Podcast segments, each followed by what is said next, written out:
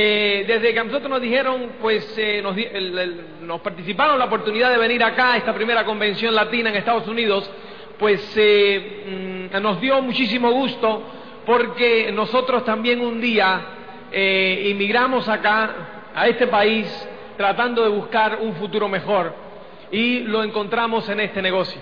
Entonces, pues yo sé que todos ustedes, pues la inmensa mayoría que también son latinos, pues eh, han cruzado las fronteras también buscando un futuro mejor. Yo les digo que no encontraréis un lugar mejor que este para eh, desarrollaros y no encontraréis una oportunidad mejor para poder labraros vuestra independencia económica. Entonces, eh, yo quiero aportar un poco a, a, esta tarde de técnicas, un poco algunas de las claves que a nosotros nos han ayudado para desarrollar el negocio. Yo de entrada te diré que la técnica no depende de lo que tú dices, sino de cómo lo dices y cuál es la actitud cuando lo dices. ¿Entiendes? O sea, yo me di cuenta en mi trayectoria en el negocio eh, que yo no he cambiado absolutamente nada. Yo contacto hoy de la misma forma que contactaba antes. Los tres primeros años no pasaba del 3%. Y después, pues me funcionó. ¿Por qué razón? Porque no era lo que yo decía, sino la actitud que yo tenía cuando lo decía. Entonces, pues eh, a mí me gustaría pues situarnos en perspectiva antes de entrar en la técnica para que todos entendamos una cosa. Señores, eh, los grandes problemas eh, que hay en la sociedad, pues es por lo siguiente. Fíjate, tú tienes que tener en cuenta una cosa. primero, tú tienes que ser. Después, tienes que hacer. Y después vas a tener. En otras palabras, Tú tienes que ser antes de hacer y tienes que hacer antes de tener. Quiere decir, y esto es clave, ¿eh? y esto es importantísimo. ¿eh? Esto es importantísimo. Primero tienes que ser, después tienes que hacer y después tendrás. ¿Eh? ¿Cuál es el gran problema de la sociedad? El gran problema de la sociedad, y el problema que probablemente tú tenías antes de entrar en este negocio, y el que yo tenía antes de entrar en este negocio, que debido a nuestras circunstancias, a nuestra crianza, a nuestros padres, nuestros profesores, nuestros amigos, que ninguno era económicamente independiente, estábamos aplicando esta fórmula al revés. ¿Qué es lo primero que queremos? Tener. ¿Te das cuenta? A mí tú dame. ¿No? O y tú lo ves que lo primero que te dicen es, no, no, no. Yo no sé si tú lo hacías cuando, como lo hacía yo antes de este negocio. Veías a alguien de éxito hablar en un escenario o en la televisión cuando hacían las entrevistas, ¿no? Y hablaban de cosas que hacer y los veías con esa seguridad y los veías con... ¿Me entiendes? Y lo primero que decías, y yo por lo menos lo primero que veía así decía, si yo tuviera la cantidad de dinero que tiene este respaldándolo, también hablaba así. ¿Te das cuenta?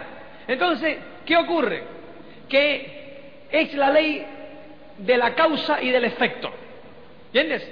O sea, precisamente ellos tienen lo que tienen porque primero, antes de tener lo que tienen, hablaron y se proyectaron así y esa es la razón por la que tienen. Pero no, nosotros primero queremos tener. ¿Mm? Es lo primero que tenemos. No, no, a mí dame. ¿Eh? Llegamos a un lugar a trabajar. ¿Eh? Yo recuerdo cuando yo llegaba a un lugar a trabajar, lo primero era ¿Y qué día pagan aquí? ¿No? Eh, ¿Cuántos que pagan? ¿Y cuántos días de vacaciones? Eh, ¿Y los aumentos, las revisiones? ¿Y qué tipo de seguros? ¿Y qué tipo de... ¿Me entiendes? Todos los beneficios, tener. ¿Entiendes? O sea que todos empezamos, y ese es el gran problema de la sociedad, tener por el final de la fórmula. En consecuencia, no hacen, o si hacen, hacen lo mínimo. ¿No es cierto? ¿Eh? Y eh, lo hacen lo mínimo para, para, para, para que no los echen, hacen lo mínimo, ¿me entiendes? ¿Eh? Así lo mínimo, y, y, nadie te dice que es lo mínimo, pero tú lo sientes cuando estás en el trabajo o cuando estás lo mínimo, ¿entiendes? Y muchas veces lo trasladamos al negocio. ¿Cuál es lo mínimo que hay que leer? ¿Cuántos cassettes hay que escucharse como mínimo? ¿Cuántos planes hay que dar como mínimo? Eh. Como mínimo. Pero queremos obtener lo máximo. No funciona, ¿te das cuenta? ¿Eh? Porque vamos, vamos hacia atrás. En vez de, de empezar el camino desde delante, desde el ser, hacer, tener, no, tener, hacer y ser. Y nunca llegamos a ser. Y entonces en consecuencia nunca tenemos nada. ¿Te das cuenta? El camino lo empezamos al revés. Fue en este negocio a través de ese sistema que yo me di cuenta que había que invertir el camino y esa es la razón por la cual la inmensa mayoría de las personas no triunfan, porque no se dan cuenta de eso. Tú te has dado cuenta. Entonces, al tú darte cuenta, ¿qué es lo que tú has hecho? La sociedad y el bulto viene de atrás hacia adelante. Y tú de repente te diste cuenta y ahora vienes en contra del bulto. ¿Tú no crees que te van a criticar? Vas en contra de la corriente, amigo. ¿Te das cuenta? ¿Eh? Entonces, pues ahí es cuando te critican, ahí vienen los noes, ahí vienen el tú estás loco, ahí viene de dónde tú te has sacado eso, quién tú te crees que tú eres, ¿me entiendes? Entonces es importantísimo, es importantísimo que tú te des cuenta de eso. ¿Entiendes? ¿Eh?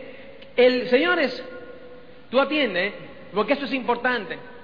¿eh? Todos estos Rolex, todos estos anillos de diamante, todas las ropas, que si los zapatos, que si los coches, que si tal, eso es materia que se destruye. ¿Me entiendes? Eso no tiene importancia ninguna para aquel que lo compra. La gran importancia es para aquel que lo observa. ¿Me entiendes? Y es importante que te des cuenta de eso. Todas esas cosas materiales, atiende esto, solamente son un indicador del servicio que tú le das a la sociedad. ¿Tú anotas eso? Todas esas cosas materiales, la traducción material, o sea, todos esos, los Rolex, los trajes, los coches de lujo, los viajes, mansiones, es la traducción material del servicio que tú le das a la sociedad. Quiere decir que hay que empezar por el servicio, ¿te das cuenta? Yo veo, pues, eh, cuando, cuando veo y me da muchísimo gusto, pues, ver cuando, cuando, cuando hablo con él, con ellos, Iván y Mili, cómo tienen un montón de coches, cómo tienen un montón de joyas, cómo tienen un estilo de vida envidiable por un montón de gente. Y mucha gente se quedan en eso, se quedan aparcados en esas cosas materiales. ¿Entiendes? Sin embargo, hay que ir un poco más profundo. ¿Cuál es la causa de esas cosas materiales? El gran servicio que le han dado a la sociedad. ¿Cuántos de los que están aquí le están agradecidos a Iván y Mili Morales? ¿Te das cuenta? Pero no solamente aquí, no solamente donde tienen grupo. Ve a un seminario en España y pregunta, ¿quiénes le están agradecidos a Iván y Mili Morales? Dirán, yo. Y no tienen grupo allá. ¿Te das cuenta? ¿Eh? Te vas a un montón, ¿qué ocurre? Que han dado un gran servicio en el mundo entero. Han ayudado a miles de personas a pararse en sus dos pies con confianza. ¿Te das cuenta? Obviamente, la traducción no sería justo. ¿Te das cuenta que si ellos han dado ese gran servicio, ¿eh? tuvieran lo mismo que el otro que está? ¿Te das cuenta? No sería justo. Entonces, el cosmos, Dios, quien tú quieras, lo recompensa con esas cosas, que para ellos no tienen más valor que lo que tienen. Nada más se lo compraron y lo usaron y tal, no tienen más valor que lo que tienen. Tienen más valor para quién? Para aquellos materialistas que se pasan el día pensando en esas cosas. Porque Iván y Emilio Morales se pasan el día pensando en ustedes, no en esas cosas. ¿Te das cuenta? Y eso es bien importante. Y eso es bien importante que tú... entonces eso es entender un poco la filosofía. Y eso va tomando una actitud en tu mente. ¿Te das cuenta? Eso va tomando una actitud en tu mente. ¿eh? La actitud. Y eso es lo que va a hacer cuando tú, cuando tú entonces pues cambias esos hábitos, cambias ese camino, esa dirección. Entonces, señores, eso es lo que va a hacer que tú seas efectivo ¿Me entiendes? En la técnica, cuando tú apliques esa técnica y después tendrás. ¿Te das cuenta? Pero primero tenemos que ubicarnos en el ser. Primero tenemos que ubicarnos en el servicio. Primero tenemos que ubicarnos en darnos a los demás como se dan Iván y Emily Morales, ¿eh? como se dan Tato y Patsy, como se dan Timmy Connie. ¿eh? ¿Tú has visto una pareja que se dé más que esa?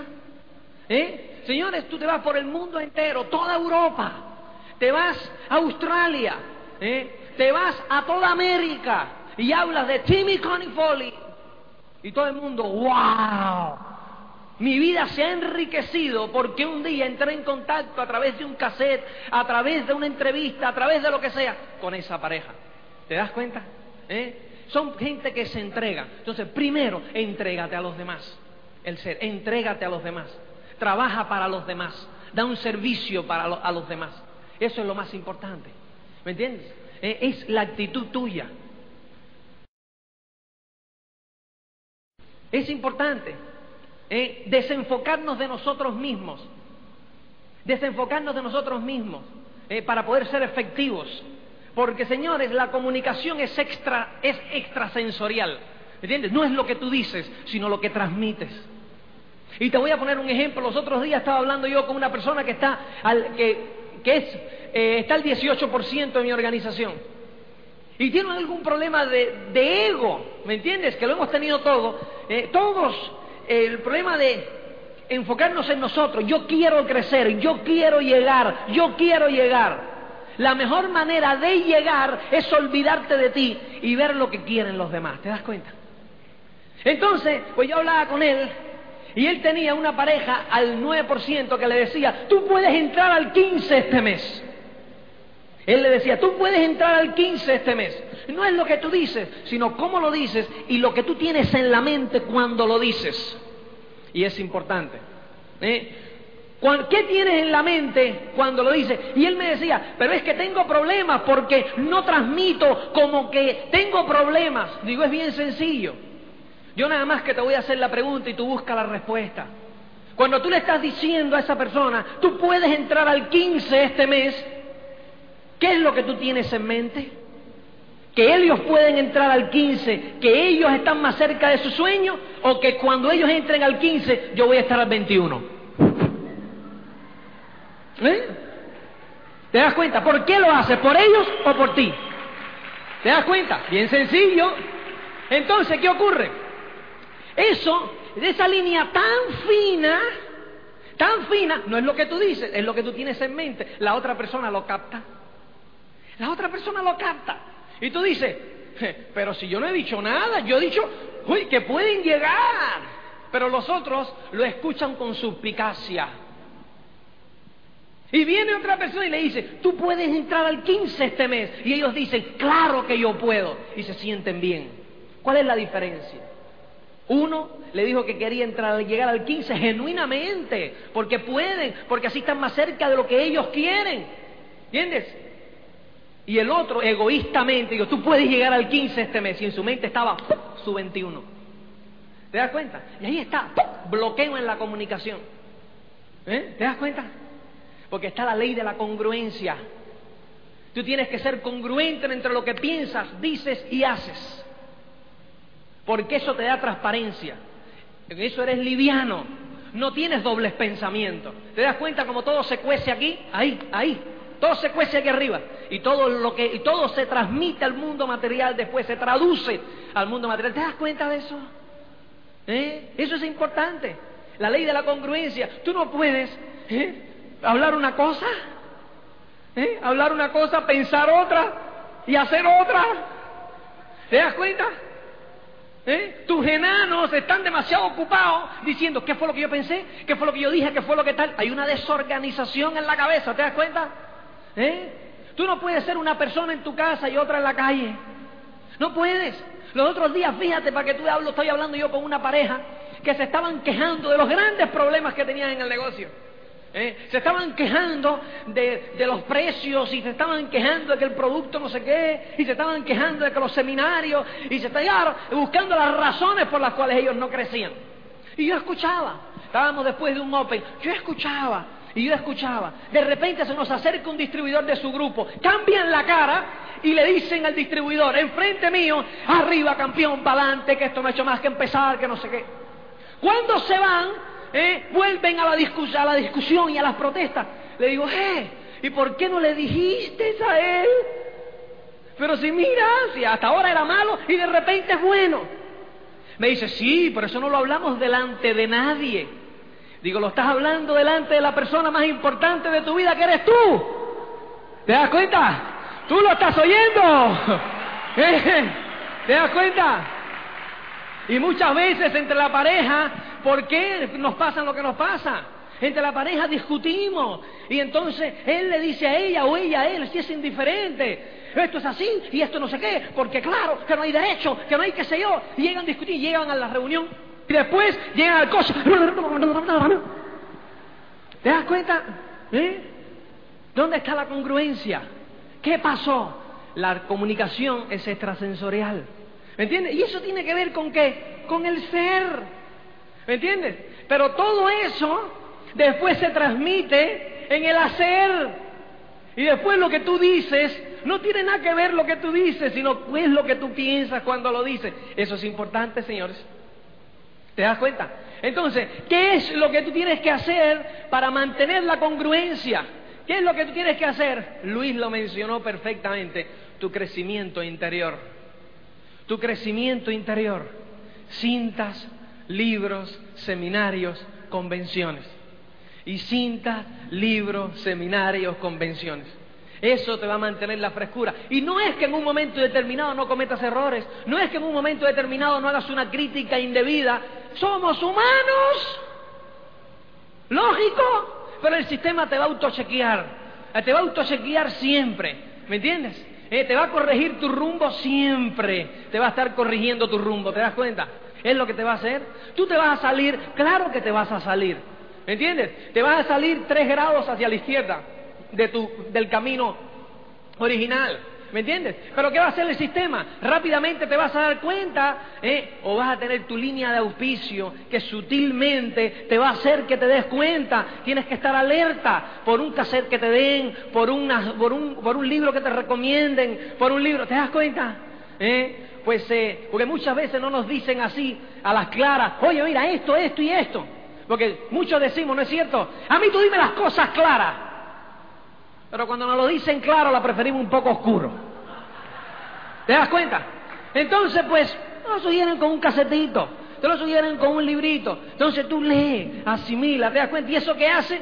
A tu rumbo original. Ay, sigues. Si no, ¿qué te ocurre, señores? Sales el 3%. Y cuando llevas un, un ratito desviado un 3% de tu rumbo original, ¿qué ocurre? ¿Eh? Ya tomas esa desviación como tu camino original. Y de repente te vas a salir 3% un poco más para acá. Y cuando lleves un tiempo aquí, ya tomas eso como el camino original. Que te sacas un poquitico acá, que te sacas un poquitico acá. Y cuando vienes a ver, te mueres. Te ahogas. ¿Entiendes? No llegas a ningún lado, te encuentras en un yerbazal y dices, ¿qué hago yo aquí? ¿Te das cuenta? ¿Eh? Y entonces el retroceso hacia el camino original es más penoso porque va por caminos pantanosos. ¿Entiendes? Entonces es importante que te des cuenta de eso. El sistema es clave. Es clave para mantenerte en el camino y para mantenerte siempre trabajando en el ser. En el ser. Este es el camino, señores.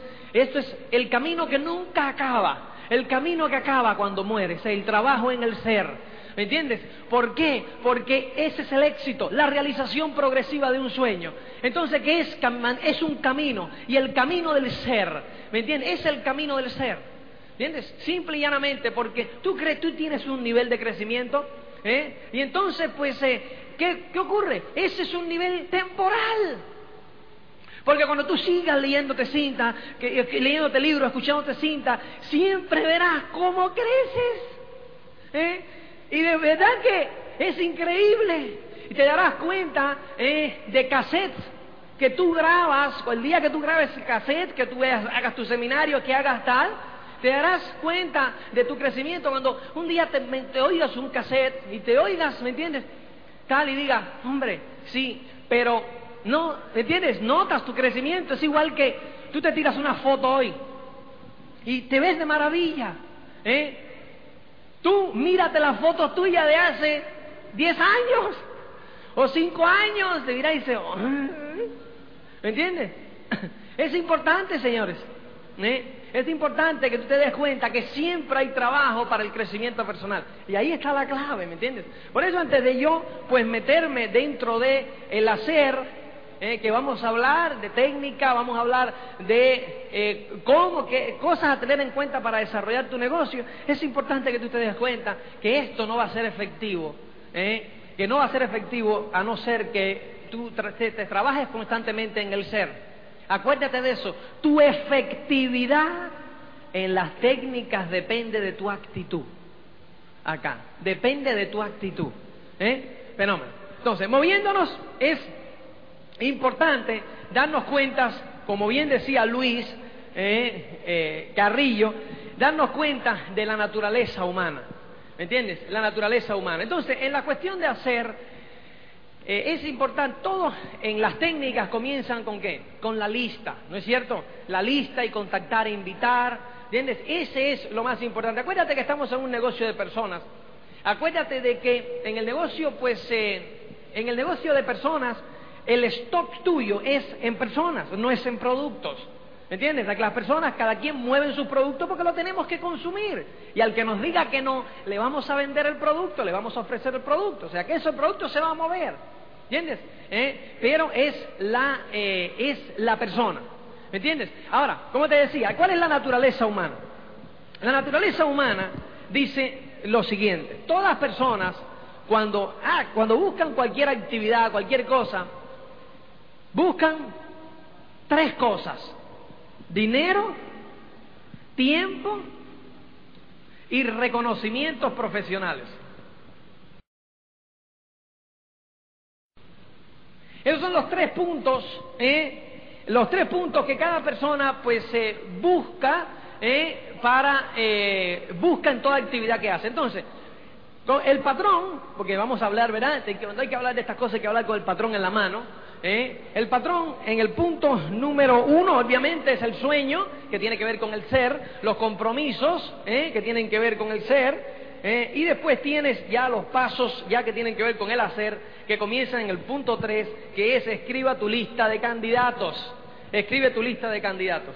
Entonces, pues a mí me gusta hablar, porque ahí nace todo, ¿eh? Ahí nace todo, en la efectividad, en la lista y en la efectividad en invitar a sus candidatos. A mí me gusta hablar de esos dos puntos de una vez. ¿eh? Hacer la lista, vamos a ver, ¿eh? vamos a hablar sobre la lista ¿eh? y vamos a hablar sobre contactar, e invitar. ¿eh? Lista y contactar e invitar. Entonces, como te digo, lo que tú dices es inmaterial. Es inmaterial. ¿eh? Yo la lista recomiendo siempre que la dividamos en, en tres. Obviamente, o en dos. ¿Me entiendes? Porque la, no vas a poner... Pues, hay tres tipos de candidatos. Los candidatos inmediatos, los candidatos secundarios y la tercera, que es los desconocidos, ¿no? Pero por eso te digo que lo vamos a dividir en dos, en, inmediatos y secundarios, porque no podemos escribir los desconocidos, ¿no es cierto? ¿No? Entonces, pues, acuérdate, tu lista la divides en dos, candidatos inmediatos y candidatos secundarios. Entonces, ¿a quién pones como candidato inmediato? ¿Eh? Y entonces vamos a la, a la naturaleza humana. ¿eh? Y es que todos estamos buscando dinero, tiempo y reconocimientos profesionales. ¿Quién es para mí un candidato inmediato? Son todas aquellas personas sobre los cuales tú conoces su grado de satisfacción o insatisfacción respecto a los resultados que están obteniendo de su actividad económica en términos de dinero, tiempo y reconocimientos profesionales. Repito, candidatos inmediatos son todas aquellas personas sobre los cuales tú conoces su grado de satisfacción o insatisfacción con relación a los resultados que están obteniendo eh, en sus actividades económicas en tiempo, dinero y reconocimientos profesionales. Explicando eso, eh, señores, candidatos inmediatos son todas aquellas personas que tú conoces si está satisfecho o no con el dinero que gana. Si está satisfecho o no con el tiempo libre que le queda de la actividad que realiza, si está satisfecho o no con los reconocimientos que obtiene de esa actividad. Ahí es cuando tú descubres la necesidad del individuo y eso va a marcar la pauta en tu efectividad a la hora de, pues, eh, a la hora, después de todo, a la hora de contactarlos, a la hora de invitarlos, a la hora de darle el plan, a la hora de darle el seguimiento, a la hora de, como dice Carrillo, promoverle eh, el, el, ticket del boleto del seminario y el boleto de la convención, de ofrecerle, de, de promoverle las seis cintas, la cinta de la semana, todas esas cosas. Tu efectividad en todos esos aspectos va a depender simplemente, señores, de esto primero. ¿Eh? ¿Por qué razón? Fíjate qué sencillo. Porque dependiendo de tu conocimiento sobre los resultados que él obtiene, determinamos si tú controlas la situación o él controla la situación. Me explico con, eh, con ejemplos. ¿eh? Tú tienes a una persona ¿eh? donde tú estás hablando y tú sabes, y él sabe que tú sabes que no le alcanza el dinero. ¿Me explico? O sea, que no tiene suficiente dinero. ¿Eh? Él sabe que tú sabes, y tú sabes, además, la ciencia cierta, que no le queda tiempo para disfrutar con su familia. ¿Me entiendes? Pues te lo ha dicho, tú se lo has sacado. O que no lo reconocen, ¿me entiendes? Que sí, a lo mejor gana un poco, que sí, que a lo mejor tiene algo de tiempo, pero lo tienen por allá poniendo sellos. ¿Entiendes? Como le pasa a algunos ejecutivos una vez que la empresa pues yo no sé aquí en Estados Unidos, pero en Europa una vez que la empresa pues no te necesita mucho, llevas 20, 30 años, aquí no, porque aquí es despido libre, pero allá hay indemnización, hay que indemnizarlo con mucho dinero. Entonces prefieren tenerlo aparcado hasta que le llegue la hora de la jubilación poniendo sellos. Entonces ya su reconocimiento baja, su autoestima baja, ¿te das cuenta? ¿Eh? Entonces pues eh, en ese momento, pues cuando tú conoces su situación y él sabe que tú lo sabes. Porque a lo mejor tú conoces su situación, pero él cree que tú no lo sabes y se esconde detrás del estatus. Entonces tú controlas la situación. Tú sales con... Eh, eh, es como una aspirina. ¿Te das cuenta? ¿Eh? Te negocio como una aspirina. Él te ha dicho que tiene un dolor de cabeza horrible. Y tú sacas la aspirina y le dices, tengo algo bueno para ti. ¿Cuál es su actitud? Gracias. ¿Te das cuenta? Tú le estás haciendo un favor. Tú controlas. Tú llevas la rienda. Si tú no conoces su necesidad, ¿entiendes? O crees que la sabe, pero él se escuda detrás del estatus porque él no sabe que tú lo sabes. Entonces, pues, él controla la situación porque él en su mente te está haciendo un favor a ti, aunque tú en realidad sepas que tú le estás haciendo un favor a él. ¿Te das cuenta? Entonces no es lo que tú dices, sino la actitud que hay detrás. ¿Te das cuenta? No es lo que tú dices. Los dos pueden decir lo mismo. Los dos, dos personas que están contactando en la misma situación, dicen, ven a las 8 de la noche que tengo algo bueno para ti. ¿Te das cuenta? Uno cómo lo percibe. Gracias. Oh, porque tú le estás haciendo un favor. El otro cómo lo percibe. A las 8 yo no puedo.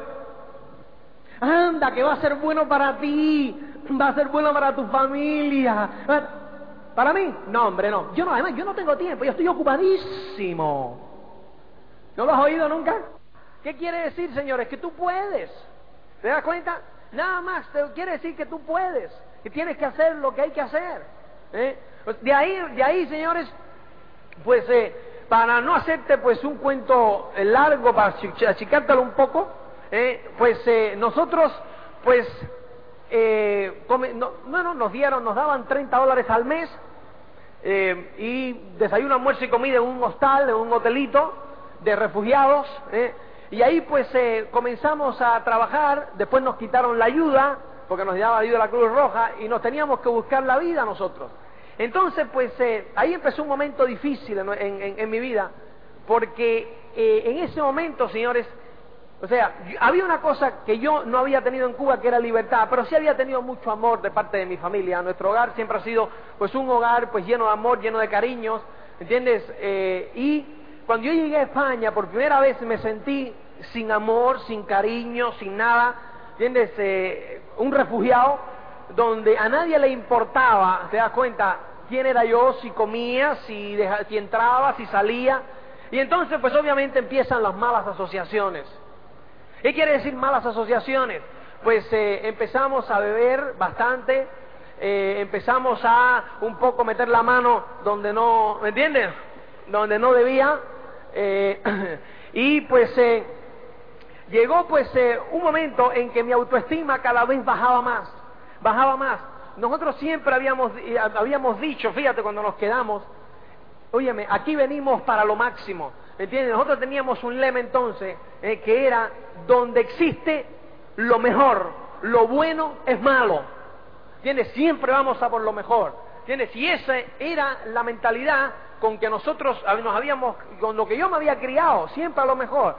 Pero de verdad que el cambio de sistema, del sistema comunista al sistema pues de libre empresa, fue un cambio brusco a la edad de 20 años, ¿me entiendes? Sobrevivir o llegar a tener éxito en un país, ¿me entiendes? En cualquier lugar, no, es tarea fácil, ¿me entiendes? ¿Eh? Pero cuando te chocas por primera vez con un sistema a los 21 años, todavía es más difícil, ¿entiendes? Pero yo llevaba ese sueño, pero con todo y eso el sistema pues me dio y me dio y me dio. Yo recuerdo que nosotros pues trabajábamos por la comida, cuando nos quitaron la ayuda a la Cruz Roja, nosotros, eh, yo recuerdo empezar a trabajar en un bar por el desayuno, el almuerzo y la comida, nada más. ¿Entiendes? Servía las mesas, servía tal y desayuno, almuerzo y comida. Entonces, pues eh, ahí, pues el dueño nos daba a beber un poco, entonces nos metíamos nuestros coñac y nos metíamos tal un poco para amortiguar el, sentido de frustración, que no sacábamos cabeza, porque entonces había, no nos daban ayuda, pero además de no darnos ayuda, no teníamos permiso de trabajo, ya que éramos trabajadores ilegales. Entonces íbamos a pedir trabajo y nos decíamos que tenían que tener permiso de trabajo. Íbamos al Ministerio de Trabajo a buscar el permiso de trabajo y nos decíamos que teníamos que tener trabajo. ¿Eh? Entonces, pues, ¿y qué quedamos? Pero yo no puedo conseguir trabajo porque no tengo el permiso. Y no puedo obtener el permiso porque no tengo trabajo. ¿Eh? Entonces, lo único que nos quedaba era trabajar ilegales. Trabajar de forma ilegal. No nos daban ayuda, no nos echaban del país tampoco, ¿me entiendes? Y estábamos, y teníamos que trabajar ilegalmente. Entonces, pues eh, ahí trabajábamos por la comida en un lugar. Después recuerdo que nos pusieron a envasar polvo de zinc en una fábrica de pintura. Lo mío siempre ha sido la pintura, te das cuenta, pero la de brocha gorda. Entonces, lo ponían a, envasar el polvo de zinc para la pintura. Es, es sumamente tóxico. Los españoles ganaban en aquel entonces por ese trabajo 250 dólares a la semana, eh, 25 mil pesetas a la semana, más dietas eh, para poder tomar una alimentación X. A mí me pagaban nueve mil pesetas, o sea, 90 dólares a la semana, sin ningún tipo de alimentación y sin ningún tipo de dieta ni historias. ¿Entiendes? Entonces, pues, eh, y así íbamos sobreviviendo. ¿Qué ocurre? Que entonces, amortiguar aquello era difícil. Yo, pues, eh, no tenía medio de comunicación con mi madre, que era lo único que me quedaba, que más o menos, ¿me entiendes? Eh, había de cariño, pues no podía comunicarme con ella porque no había dinero para llamar por teléfono. Entonces, pues eh, las cartas, pues eh, yo no quería, no tenía ánimo para escribir, ¿me entiendes? Para meterle mentira, no le iba a poner todos los trabajos que yo estaba pasando. Entonces no tenía ánimo para escribirle y decirle, mira, estoy bien, estoy tal, y mentirle y tal. Ya bueno, ya mañana escribo, ya pasado escribo. Y así me han pasado un año sin escribir. ¿Entiendes? Entonces, pues, eh, y empecé a beber, y empecé a beber, y empecé a beber, y primero bebíamos por las noches, y después bebíamos por la mañana, y después mañana, tarde y noche, después mañana, mediodía, y tal. Entonces llegó un momento difícil, llegó un momento en que la autoimagen empezó así a bajar, y a bajar, y a bajar, que ¿Me entiendes? Eh, fue realmente, pues yo lo único que tenía era, recuerdo, un pantalón de deporte verde y eso era lo que yo tenía, ¿me entiendes? No tenía más, tenía eso, un par de calzoncillos que lo lavaba pues eh, cada uno una vez a la semana, ¿me entiendes? Si me lo ponía al revés, ¿eh? un par de calcetines, no tenía nada más, nada más, ¿te das cuenta? ¿Eh? Después recuerdo un día que ya aquello iba deteriorando, que empezamos a beber alcohol de 90 de la farmacia, porque, ¿entiendes? Era lo único que, ¿entiendes? Lo más barato. ¿Eh? Y una vez que habíamos podido conseguir una botella de coñac, nos sonaba la botella de coñac, y nos habíamos ido al cine. Recuerdo que fuimos a ver la película Evasión o Victoria. Eh, y estábamos en la cola así el cine Gran Vía, nosotros vivíamos en la, en la Gran Vía madrileña, muy cerca, estábamos en la cola del cine Gran Vía, y de repente pues eh, yo miro, así me empiezo a marear, me empiezo a marear, me empiezo a marear. Yo creo que era la liga que sonamos del alcohol de 90 con el coñac. Y aquello fue veneno. Entonces, pues, eh, cuando llego digo, mira, yo me voy a casa porque eh, me estoy mareando. Entonces salgo así caminando y se me empiezan a doblar las piernas. Entonces, yo no sé en qué momento, pues hinco las piernas en el suelo, hago así, veo como un, como un espacito así al lado de una entrada a, una, a un edificio, me, arrastro un poquitico, hago así, ahí me quedo dormido. Entonces, pues eh, yo no sé qué tiempo dormí, si fue una hora, si fueron dos, si fueron tres, si fueron quince minutos. Yo lo que sé es que en un momento llegó en que me desperté. Claro, ¿qué tú haces cuando ves por la calle y ves un chaval de 20 años tratando de despertarse de una tremenda borrachera? ¿No? O sea, lo mismo que hago yo, ¿no? Cuando los veo ahora. No hago así, hago, qué pena. Mira por qué camino va. Qué pena. Entonces, yo, fíjate, sentado así, sucio, claro, con mi barba, con mis cosas, con mi tal, miro así y los veo a todos mirándome así hacia abajo y ese fue el peor momento de mi vida. Cuando yo los miro así, que digo, no, no puede ser. Yo me hago la pregunta de eh, to be or not to be, ¿no? Le digo, ¿quién soy yo, compadre? ¿Para qué llegué yo a este país? ¿Para esto? ¿Para esto hubiese regresado a Cuba? ¿Pero qué es esto? ¿Dónde vas por este camino? Mira cómo te están mirando. Dice, sí, me levanté y ahí tomé la decisión. Tomé la decisión de que yo tenía que hacer algo. Yo tenía que hacer algo diferente. Y entonces, pues, eh, me fui hacia el hotel donde yo vivía. ¿eh? Y en el camino empecé a pensar, ¿cuáles son mis activos? Entonces, hasta ese momento, yo iba en contra de la corriente. ¿eh? O sea, yo decía, bueno, estos españoles, y criticando siempre a los españoles. ¿Entiendes? Yo quería que ellos se adaptaran a mí. Y pues yo estoy en su país. Entonces, pues eh, a mí en Polonia me había ido muy bien, porque yo decía, si, estoy en, si, estás en Roma, haz lo de lo que hacen los romanos, ¿me entiendes? Entonces, pues eh, yo agarré y dije, coño, déjame, este, este, este no es un, un país malo, pero ¿qué haces?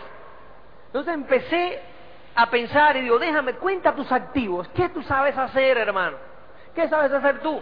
Entonces, yo no sabía hacer nada, yo no sabía hacer, me habían enseñado mucha matemática, química y física, pero de hacer algo práctico absolutamente nada. Y entonces digo, yo tengo que entrar dentro de la sociedad española. Yo no puedo seguir asociándome con refugiados, ¿entiendes? Con refugiados que, que, lo único que pensamos los refugiados es el mundo entero está en contra nuestra. Esa es la mentalidad. nosotros teníamos nuestros lemas que nos daban valor. Yo recuerdo que uno de nuestros lemas es cuando un refugiado come, tiene que comer en abundancia porque no sabe cuándo va a volver a comer otra vez. Ese era uno de nuestros lemas, ¿me entiendes? Nosotros vivíamos según los, nuestros lemas. Nosotros recuerdo que nosotros le rendíamos honores al señor Bacardí. ¿Entiendes? Entonces, pues cuando alguien buscaba una botella de Bacardí que lo traía, dice, la poníamos en la mesa y decíamos, mis honores, mi señor. ¡Hala! ¿Me entiendes? Entonces, pues eh, yo pues decía, no puedo seguir con esta asociación. ¿Dónde voy con esta asociación? ¿Entiendes? Y entonces pues dije, ¿qué es lo que tú sabes hacer? Tienes que entrar dentro de la sociedad española, tienes que meterte tú. Ellos no te van a abrir la puerta. La puerta te la abres tú. Oh. Y en el negocio es lo mismo. Señores, el éxito tuyo depende de ti. ¿Eh? Tú tienes la ayuda de tu, el apoyo de tu auspiciador, tienes el apoyo de tu línea de auspicio, tienes el apoyo del sistema. Pero eres tú quien tiene la última palabra, amigo mío. ¿Me entiendes? Eres tú el que tiene que dar los planes, eres tú el que tiene que soñar, eres tú el que tiene que aguantar la bofetada, eres tú el que te tienes que curtir. ¿Me entiendes? Porque tú eres el responsable último de tu éxito, de tu fracaso. No quieras responsabilizar a nadie más. Ay, porque si mi línea de auspicio, ay, porque si, si tuviera esto, ay, porque si tuviera lo otro. Señores, sin excusa. Tú eres el responsable. Y la buena noticia es esa, porque si tú eres el responsable, en tus manos está la solución. ¿Te das cuenta? Así de sencillo. Así que ahí andaba yo buscando mis activos. Digo, ¿qué activos? ¿Eh? ¿Qué activos? Yo lo único que sabía era jugar al béisbol. ¿Entiendes? Entonces, óyeme, voy a jugar al béisbol. Pues empecé a preguntar, ¿dónde hay un campo de béisbol aquí? Entonces, pues obviamente en casa del ciego, el tuerto rey, ¿no es cierto? Entonces tú te imaginas esos españoles que nunca han agarrado un bate, ¿te das cuenta? Entonces uno que más o menos le daba la pelota, pues ahí yo era tercera base y cuarto bate. ¿Te das cuenta? Entonces, fíjate, empecé, simplemente empezó mi autoimagen a subir. ¿Por qué razón? Porque yo era tercera base y cuarto bate del equipo. Entonces, el juego empezó a girar alrededor mío. ¿Entiendes? Fíjate lo importante que fue. Dentro de mi pequeño mundo, yo era el líder del equipo. ¿Entiendes? Yo empezaba a correr la autoestima, porque yo dentro del grupo de estudiantes cubanos, yo era siempre el que iba adelante. Yo marcaba la pauta y yo decía, vamos a hacer esto, vamos a hacer lo otro y tal, no sé cuánto. ¿Entiendes?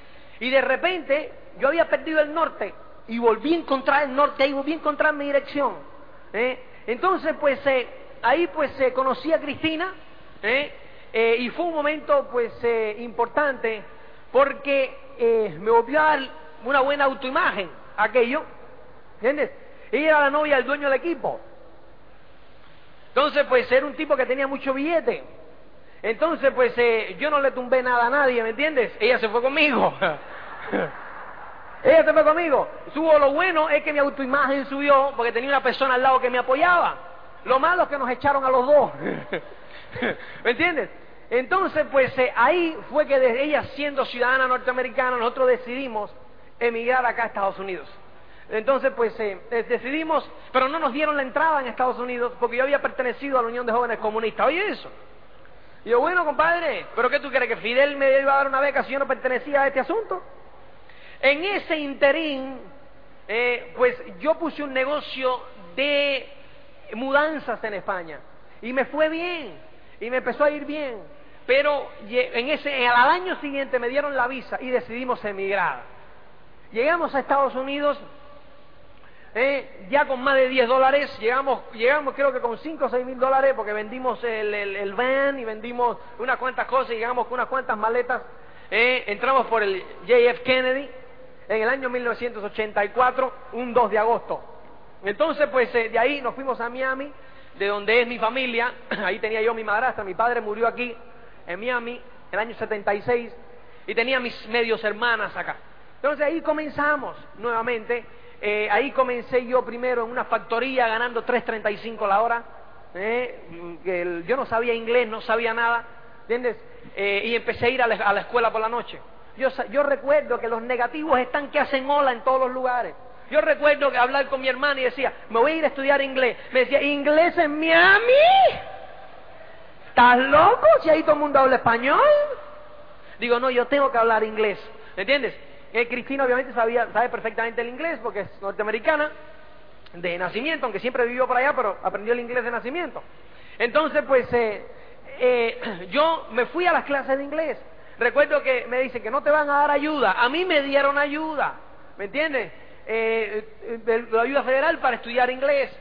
después nos metimos en la universidad y ahí pues yo pasé. Es que, señores, hay que estar pues avispado para las cosas.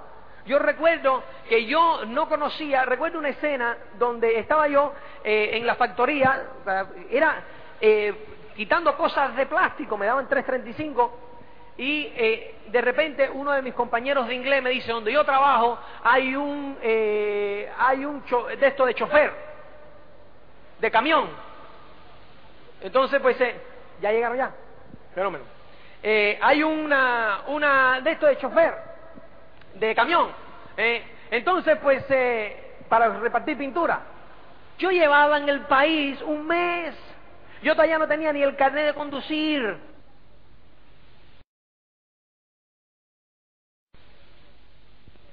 De acá, tenía el, del español. Yo llego como a las, a las, a la, dormí esa noche en la eso de, de hacer el carnet. Por la mañana me voy a, allí con mi carnet y le digo a Rafael, la Felo, eh, que estaba allí, le digo, Felo, eh, Rafael, mira, a mí me manda Mario y tal, eh, yo vengo por el tema este de chofer. Me mira así, me dice, préstame su carnet de conducir, mira que lo había sacado en ese momento y se lo renovaste hoy. Digo, sí, está renovado, estaba renovado, ¿no? Porque era el español, ¿no? me dice, ¿qué tiempo lleva usted en el país? Un mes. pero usted no conoce la ciudad. Digo, no, nada. Pero yo le voy a decir algo, yo aprendo rápido. Yo sé que usted tiene cuatro o cinco opciones. Yo nada más que le digo que si usted me da a mí la opción, yo voy a ser mejor que todos los demás. No me, no me pague, yo voy a ser mejor que todos los demás. Y yo con la misma me fui. Obviamente me dieron el trabajo a mí, ¿entiendes? Y ahí empezamos nosotros de chofer, de, chofer. Íbamos a la universidad por la noche. ¿Eh? ¿Por qué? Porque queríamos, no sé, aumentar nuestro estilo de vida. Siempre hemos querido más. ¿Eh? No nos íbamos a dar por vencido. Entonces, pues eh, ahí comenzamos. Eh, Cristina empezó en psicología. Yo comencé en administración de la aviación porque a mí me gustaba viajar. Entonces yo empecé eso porque digo, bueno, que por lo menos aquí me dan viajes de gratis. ¿Eh? Y empecé a estudiar eso para emplearme en una línea aérea. Y fue un día entonces eh, de, junio de 1986, llevamos otros dos años en el país, cuando pues ya yo me había mudado de trabajo eh, para una compañía norteamericana, la Glidden Paint, de chofer, que me, me, pagaban ya 8 dólares y medio la hora. y entonces pues allí pues nos, nos enseñaron el plan eh, yo recuerdo que eh, Cristina, una, compañera de trabajo de Cristina, pues se le dijo, le dijo a Cristina, pues, eh, eh óyeme, mira, tengo algo para enseñaros, ¿entiendes? que es un negocio. Yo entonces no sé por qué, a mí me hablaron de ventas, me hablaron de no sé qué y tal, y yo no quería ver nada, ¿entiendes? Yo no quería ver negocios. Y fue un día que llegaron, de todas maneras, y para salir de ellos nos enseñaron el plan. ¿Entiendes? Vimos el plan y no nos dijo mucho. Nos, nos dieron, tuvimos a un utilín así de no entrar, ¿me entiendes? Eh, porque yo recuerdo que nos dijeron, nos dieron el plan un martes y el jueves nos dijeron, vete al seguimiento, vamos, no seguimiento, ven para que veas otra, para, para, para ayudarte a hacer la lista y no sé qué. Y me invitaron a una reunión en casa de mi auspiciador, de Rod Reese, allá en Miami. Y entonces, pues eh, yo dije, bueno, pues eh, yo voy a ir. Pero, claro, yo lo dije en el momento, pero el jueves llegó y jugaban los Mets contra los Dodgers. Yo soy un fanático de los Mets de Nueva York, ¿me entiendes? Si yo eh, sea que, eh, vamos, para mí, yo siempre ando pues a la noticia del béisbol. Entonces, pues, eh, estaban jugando contra los Dodgers y fue el año en que los Mets ganaron la Serie Mundial. Entonces, pues, que iban muy bien y yo estaba enganchado. Entonces va a empezar el juego y le digo a Cristina, llama por teléfono y dile que no podemos ir. Y dirán, no, nosotros nos comprometimos y tenemos que ir. Y yo, no, llama por teléfono. Y dice, bueno, si tú quieres, cancela tú. Yo no voy a cancelar porque yo me muero de la vergüenza. Y digo, bueno, pues entonces vamos, porque yo tampoco, ¿me entiendes? Yo tampoco quiero cancelar. Fíjate, estuvimos hacia un tris de no ir. Y si no vamos, adiós. Fuimos, ¿me entiendes? Y a mí aquello, pues, me insultó que me hablaran de lo mismo una segunda vez, porque me dijeron que me iban a enseñar a hacer la lista y no había lista, me volvieron a dar el plan. ¿eh? Y habían ahí como 15 personas, yo interrumpí como cuatro o cinco veces de pesado. Y entonces, pues, eh, y haciendo preguntas, y de bocón, y, y, cuánto se gana aquí? Pero hombre, si me ha repetido lo mismo, pero hombre, abrevia el tema este. Y yo pensando en mi partido de béisbol, decía, a ver, esta gente. ¿eh? Entonces, pues, eh, allí, pues, bueno, pasó aquello, y yo me quedé con Rod, se fue, me enganché hablando con Rod, y fue Rod como a las 3 de la mañana que me dijo, mira Luis, tú haces lo que tú quieras. Pues claro, yo estaba de negativo y tirándole y haciéndole, haciéndome el gracioso y él rebatiéndome. Me dijo, mira Luis, yo te voy a decir una cosa, hermano. Yo pues tengo mi propio negocio de cortar jardines y de verdad que, eh, eh, ¿me entiendes? Yo haciendo lo que estoy haciendo, nunca me voy a poder hacer rico. Esta es la tierra de las oportunidades, esta es la tierra de las grandes maravillas, ¿me entiendes? Y yo me quiero hacer rico. Entonces aquí yo tengo una oportunidad, como no tengo nada que perder, yo le voy a entrar. O sea que si tú quieres entrar, le entra, y si no le entra, entrar, no le entra. Óyeme, en ese momento yo me sentí que me dejaban fuera. Digo, ah, no, yo también le entro. ¿Entiendes? No, no, no, no. ¿Entiendes? Yo también le entro. Apúntame.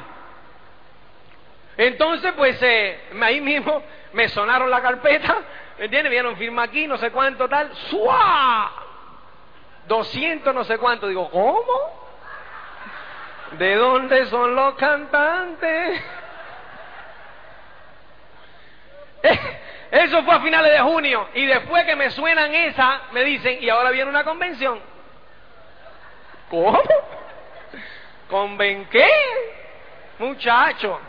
Mira, tanto me dieron que yo fui a la convención, porque me dieron, si no estás satisfecho, tú me ves que yo te devuelvo el dinero. Digo, como eres en Miami, digo, le voy a vacilar la convención a este. porque voy y le digo que, mira, aquella convención, de verdad que fue en la convención donde Foley eh, fue de nuevo diamante, salió de nuevo diamante el 4 de julio de 1986, Timmy Connie. Eh, fue una fiesta tan grande, habían unas dos mil y pico de personas, tres mil personas en el ballroom del Fontainebleau, Hilton en Miami. Y aquello, allí fue donde yo agarré, ¿me entiende? El sueño, de verdad, o sea, donde vi la grandeza del negocio. Por eso es el hincapié que yo le hago a las personas, ¿me entiende? Sobre la convención. Señores, es importante que estés en todas las convenciones, pero sobre todo el que está por primera vez. Yo digo, tienes que estar. A mí me dieron el coñazo durante, durante 10 días para que estuviera en la convención. Pero ahí dale, dale, dale. Óyeme, y ahí yo agarré la visión. ¿Me entiendes? Ahí yo agarré la visión, ahí es donde yo vi por primera vez las personas, ahí es donde yo vi primera vez los testimonios, ahí es donde yo, yo recuerdo que yo entré a esa primera convención. Y cuando empecé, eh, eh, fire up, pa, pa, pa, fire up, pa, digo, eh, ¿y estos? Eh, esta gente está loco, ¿entiendes? Entonces me senté al final así. Y yo veo que habían otros dos así al final también. Y digo, ah, este debe ser nuevo como yo. Efectivamente le pregunté y eran unos granjeros de Arkansas. Luego empezamos a hablar ahí un poquito, nos identificamos. Oye, el sábado por la noche cuando salió Foley de Nuevo Diamante, yo estaba adelante tirando fotos, subido en la mesa, ¡Fire ¡Ta, ta, ta! ¡La, la, la! ¿Me entiendes? Pues yo estaba medio, a mí me había llegado hasta adentro así, ¿me entiendes? El sueño, el sueño. Yo me había remontado, ¿me entiendes? Allá atrás me había remontado otra vez a mis años de Polonia, a mis años de sueño, a todo. Entonces me hizo un flash de por qué yo había llegado aquí a los Estados Unidos. Probablemente como ustedes, ¿me entiendes? Dentro de mi corazón buscando una vida mejor, buscando algo mejor, ¿me entiendes? Y aquí fue cuando yo lo vi que dije, ¡Ey! Esto es para mí, ¿me entiendes? Y ahí tomé yo la decisión, tomé yo la decisión de pase lo que pase, yo le voy a entrar a esto, ¿me entiendes? Entonces como yo soy cabezón, me fui para adelante. Pero fíjate, yo en ese momento, pues, no sé, yo siempre en mi corazón, yo pues le agradezco mucho a este país, eh, todas las cosas, ¿no? Pero yo me había sentido muy bien en España, sobre todo en ese año donde yo estaba con mi negocio, la furgon, de, mis mudanzas y estas cosas, y yo la añoraba, yo quería pues eh, de alguna forma regresar. ¿Entiendes? Pero no podía regresar así con las manos vacías. Entonces, esta era la oportunidad de regresar. Y yo pues eh, regresé, me acuerdo que después de esa convención que fue en julio, pedí mis primeras vacaciones y me fui una semana en septiembre a España. Allí auspiciamos a dos o tres y tal, y después me fui otra semana en noviembre. Y cuando yo llego en noviembre a España, yo digo, me voy a mudar para acá. Recuerdo que llegué a Estados Unidos y digo, me mudo.